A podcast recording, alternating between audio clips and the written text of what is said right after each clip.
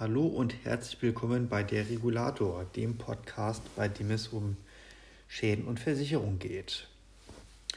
So, ihr erinnert euch vielleicht noch an das Wochenende vom 16.02.2022, als ein ordentliches Sturmtief über Tage hinweg unser Wettergeschehen, ich habe wieder einen Knoten in der Zunge, unser Wettergeschehen in Norddeutschland und Deutschland sehr stark beeinflusst hat.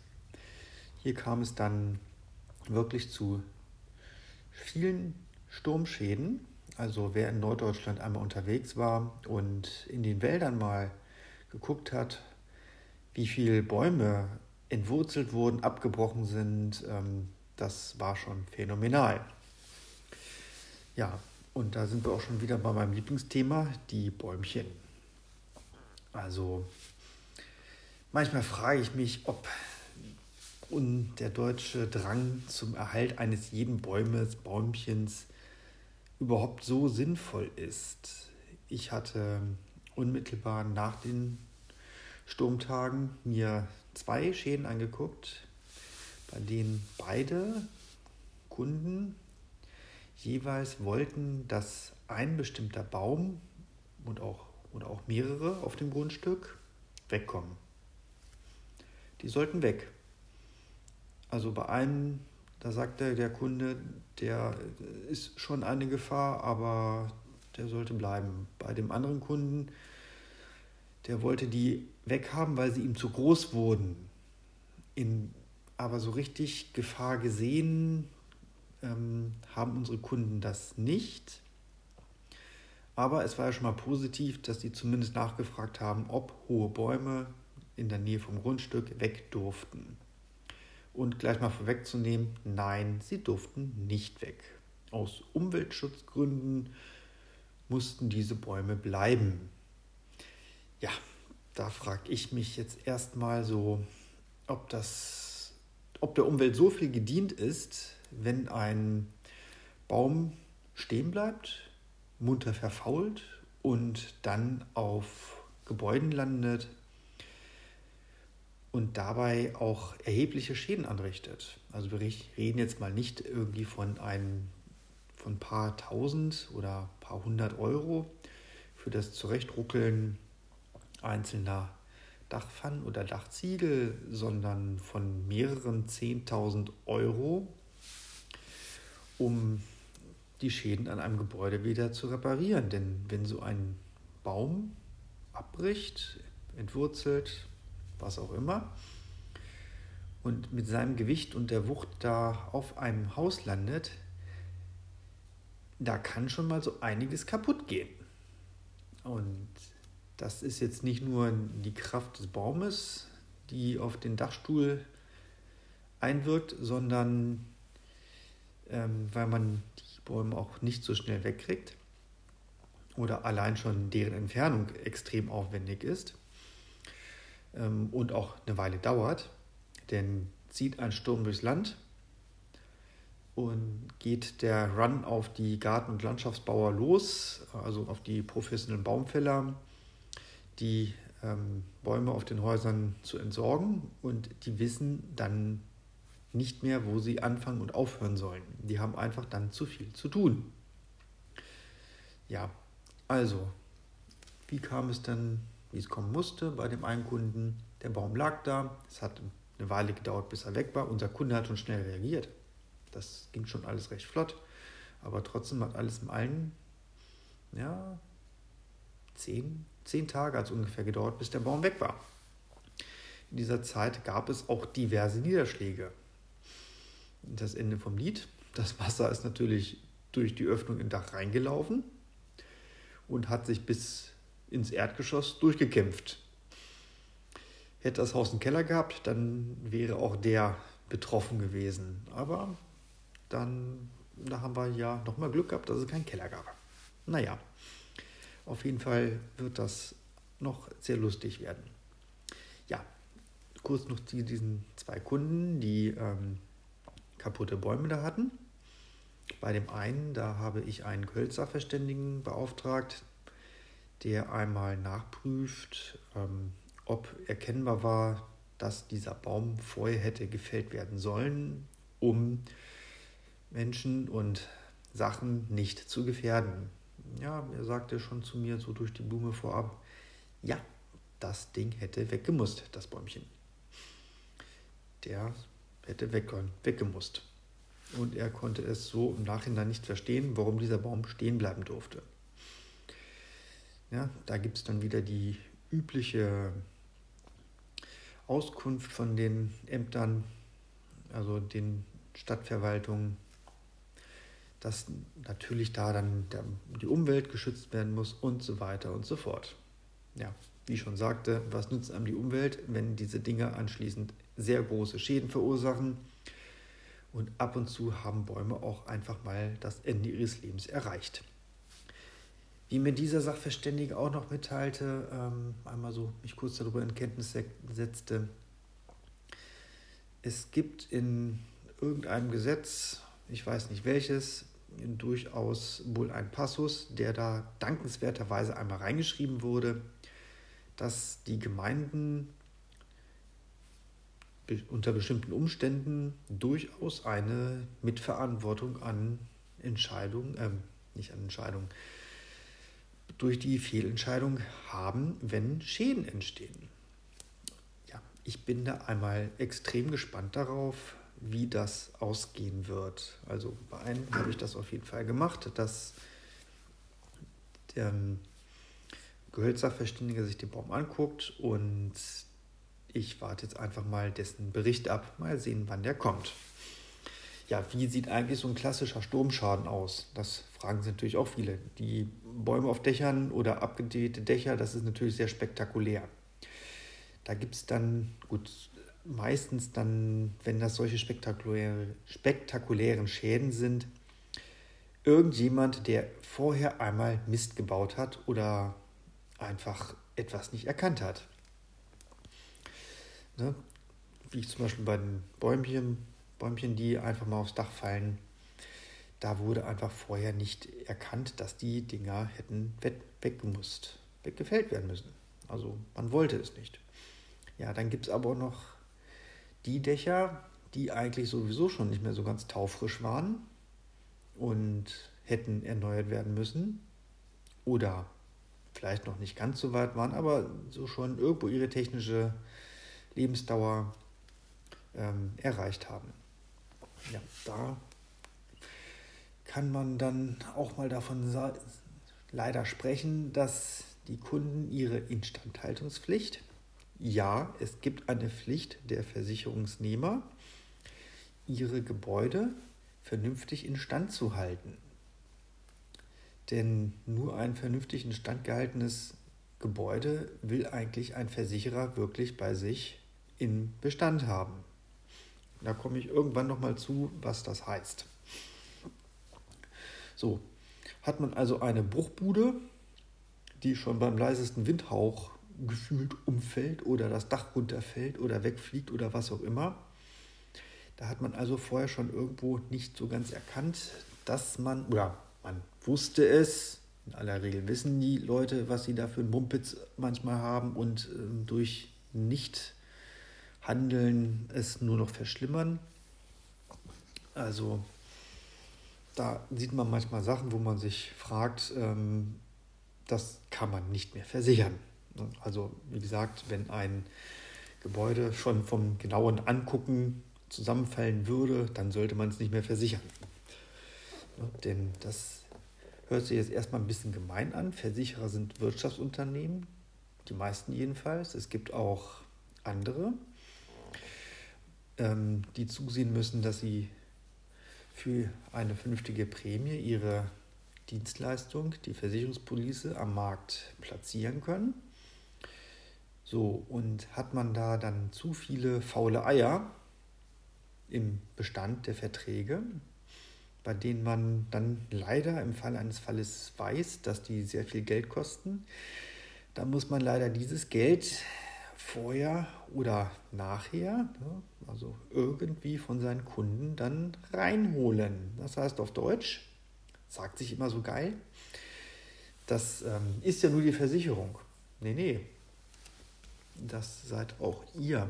Also, wenn irgendwo jemand Mist baut und seine Versicherung dafür bluten lässt, also kann jetzt einfach durch Fehlverhalten sein, also eine grobe Fahrlässigkeit oder ähm, einfach nicht Instandhaltung des Gebäudes, also oder durch Übervorteilung, ganz klassisch, ne? der klassische Betrug. Der wird nicht immer erkannt oder, nee, lasst es mich anders ausdrücken. Wir Versicherer wissen ganz genau, wann wir beschissen werden. Wir wissen es immer. Wir wissen es schon dann, wenn das Telefon klingelt. Dann wissen wir, dass wir beschissen werden. Zumindest ging es mir so. Als ich noch im Innendienst arbeitete und mir ich dann am Telefon Schäden entgegennahm oder Schadenmeldungen durchgelesen habe, habe ich schon bei den Meldungen, beim ersten Telefonat mit dem Kunden oder auch beim Lesen der Meldung sofort gemerkt, dass hier etwas faul ist. Viel mehr sage ich dazu nicht. Ich will ja nicht gerade meine ganzen ähm, Kniffe, die ich so kenne, preisgeben. Aber seid gewiss, die Branche weiß, wann sie beschissen wird. Sie weiß es. Sie können es nur nicht immer beweisen. Ja, und wer zahlt dafür mit? Ja, erstmal der Versicherer natürlich, ne, indem er dann das Geld einfach dann an den Betrüger auszahlt oder an den Menschen, der sein Gebäude nicht so richtig in Stand hält. Und ja, am Ende landet das dann wieder bei den Kunden. Jetzt kann man sich natürlich sagen, ja, ich bin ja ähm, bei Versicherer XY und mein böser Nachbar ist bei ABC oder EFG. Ja, jeder Versicherer hat solche Kunden. Das äh, ist, ist leider so. Aber einmal zurück zu den Sturmschäden. Ja, selbst mich an meinem Häuschen hat es getroffen. Bei mir ist eine Ortgangpfanne verrutscht. Die war in einer etwas ungünstigen Höhe, so ungefähr 6, 7 Meter. Da bin ich selbst nicht rangekommen mit einer Leiter. Der Schaden war auch nicht weiter wild. Ich habe meine Kameradrohne da einmal hochgejagt, ein Foto gemacht, habe ich gesehen, okay, wunderbar, die Unterspannbahn ist in Ordnung. Ja, und dann ging es erstmal auf die Suche nach einem Dachdecker. Da habe ich zum Glück einen gefunden. Der ist dahin gekommen. Ich habe den Dachdecker gesagt, du kannst jederzeit aufs Grundstück fahren, da drauf gehen, komm einfach, wann du willst, du musst gar nicht klingeln, ist egal, ähm, äh, reparier das Ding und fertig. So, ja. Ähm, meine Frau war kurz zu Hause, zufällig, und hat mitbekommen, dass da ähm, äh, irgendwas am Haus war hat gesehen, dass da wohl ähm, auch jemand war, aber hatte keine Zeit oder auch keine Gelegenheit, einmal rauszugehen, guten Tag zu sagen. Als sie das dann konnte, waren die Herren schon längst wieder weg. Also das war jetzt ein eigentlich ein klassischer Sturmschaden, bei dem ein einziger Ziegel mal verrutscht ist. Das ist eigentlich so üblich. Das ist das Gros an Sturmschäden. Ne, so alles andere, da ist dann meistens irgendetwas anderes noch schiefgelaufen. Oder es war so extrem, das will ich gar nicht in Abrede stellen. Es gibt auch Dächer, die in Ordnung sind und trotzdem vom Sturm abgedeckt werden. Das passiert. Die meisten haben aber wirklich eher nur ein kleines äh, Problemchen dann und dafür müssen dann erstmal einen Dachdecker finden. Ne? Naja. So, die Sturmschäden sind noch lange nicht vorbei. Ich kriege auch, wenn wir jetzt mittlerweile, heute haben wir den 21. Also wir sind jetzt ungefähr fünf Wochen nach dem Sturm. Und es kommen immer noch größere Geschichten bei mir rein. Wie gesagt, ich kriege ja nur die Katastrophen zu sehen. Ein einzelnes verrücktes Dachziegelchen, das interessiert mich weniger. Da muss man nicht hin, sich das angucken. Das ist nur Zeit- und Geldverschwendung. Und da habe ich auch schon zu gesagt, ähm, wie man das einmal melden kann, so einen Schaden. Ähm, ich werde das mit meinen Dachziegelchen auch so machen. Ich habe den noch lange nicht gemeldet. Ähm, ich bin noch nicht dazu gekommen, die Rechnung einzuscannen, die Fotos, das Foto dann nochmal rauszusuchen und das alles per Mail an meine Gebäudeversicherung zu schicken. Und damit ich dann diese grandiose Rechnung von etwa 270, 280 Euro, ja, das Zurechtruckeln eines einzigen Ziegels, einer einzigen Dachpfanne hat 270, 280 Euro gekostet. Das meiste davon war Anfahrt. Es ist wirklich so, muss man sich einmal vorstellen.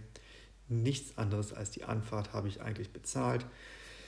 Die Arbeitszeit vor Ort war mit ähm, reinfahren, Leiter raufstellen, hochgehen, zurechtzuppeln, Leiter zusammenbauen, wieder auf den LKW oder Lieferwagen packen. Ich weiß nicht, womit die gekommen sind.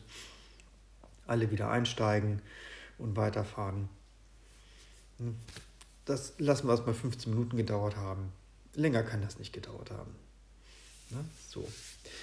Ja, das war es jetzt auch erstmal wieder zum Thema Sturmschäden. Dann wünsche ich euch noch einen schönen Abend und bis demnächst. Einen kleinen Nachtrag zum Thema Bäume und besonders alte Bäume habe ich noch. Letztens, ja, was heißt letztens? Also letzte Woche war ich in Hamburg bei einem Leitungswasserschaden, stelle mein Auto ab und dann ist mir ein großer, richtig großer, breiter Baumstumpf eines ehemaligen Bäumchens aufgefallen. Also der war echt riesig. Und da war ein Zettel drauf getackert. Ähm, der Baum ist entweder Mitte des vorletzten Jahrhunderts, also irgendwann um 1850 gepflanzt worden oder hat sich dort ein, selbst eingesät. Ich weiß es nicht.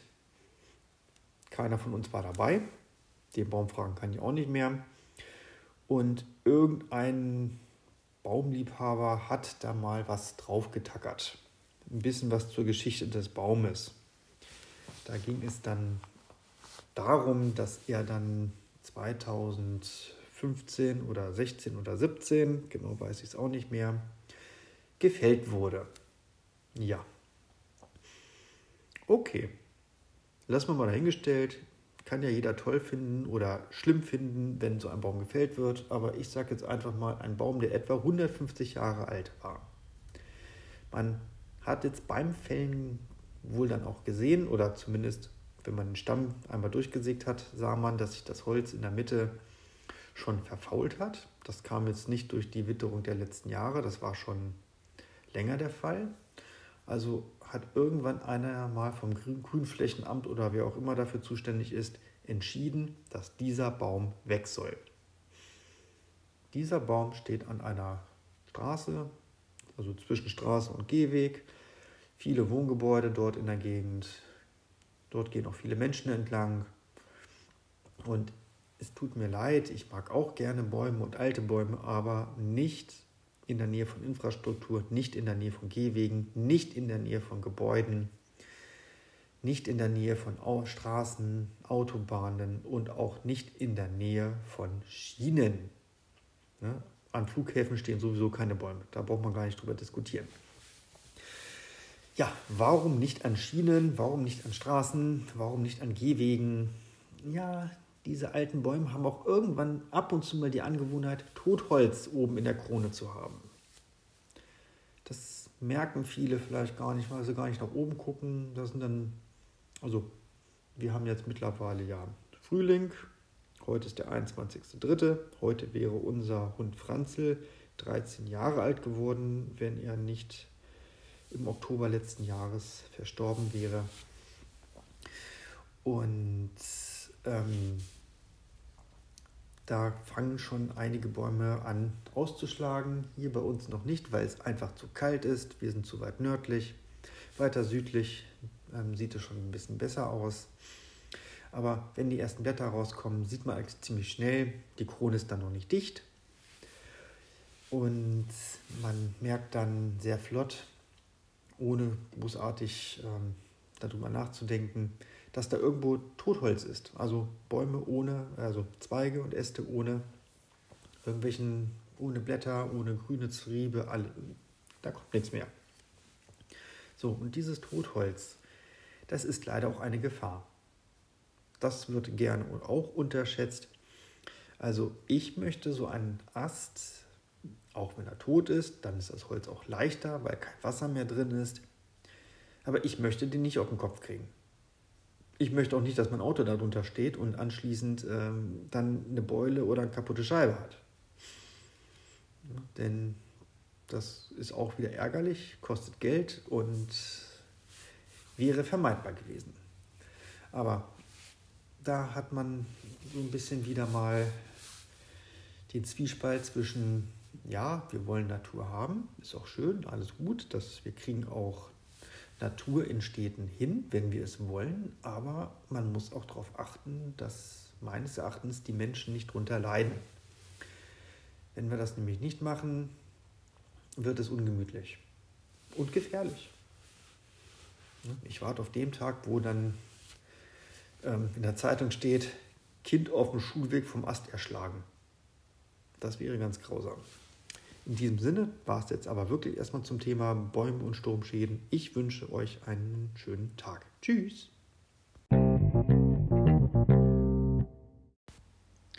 Bei Fragen, Anregungen oder Kritik könnt ihr mich auch gerne kontaktieren. Schickt mir eine E-Mail an regulator.mail.gmx oder bei Twitter, dort könnt ihr mir auch folgen unter derregulator oder schickt mir Messenger Threema eine Nachricht. Die Adresse steht in den Show Notes.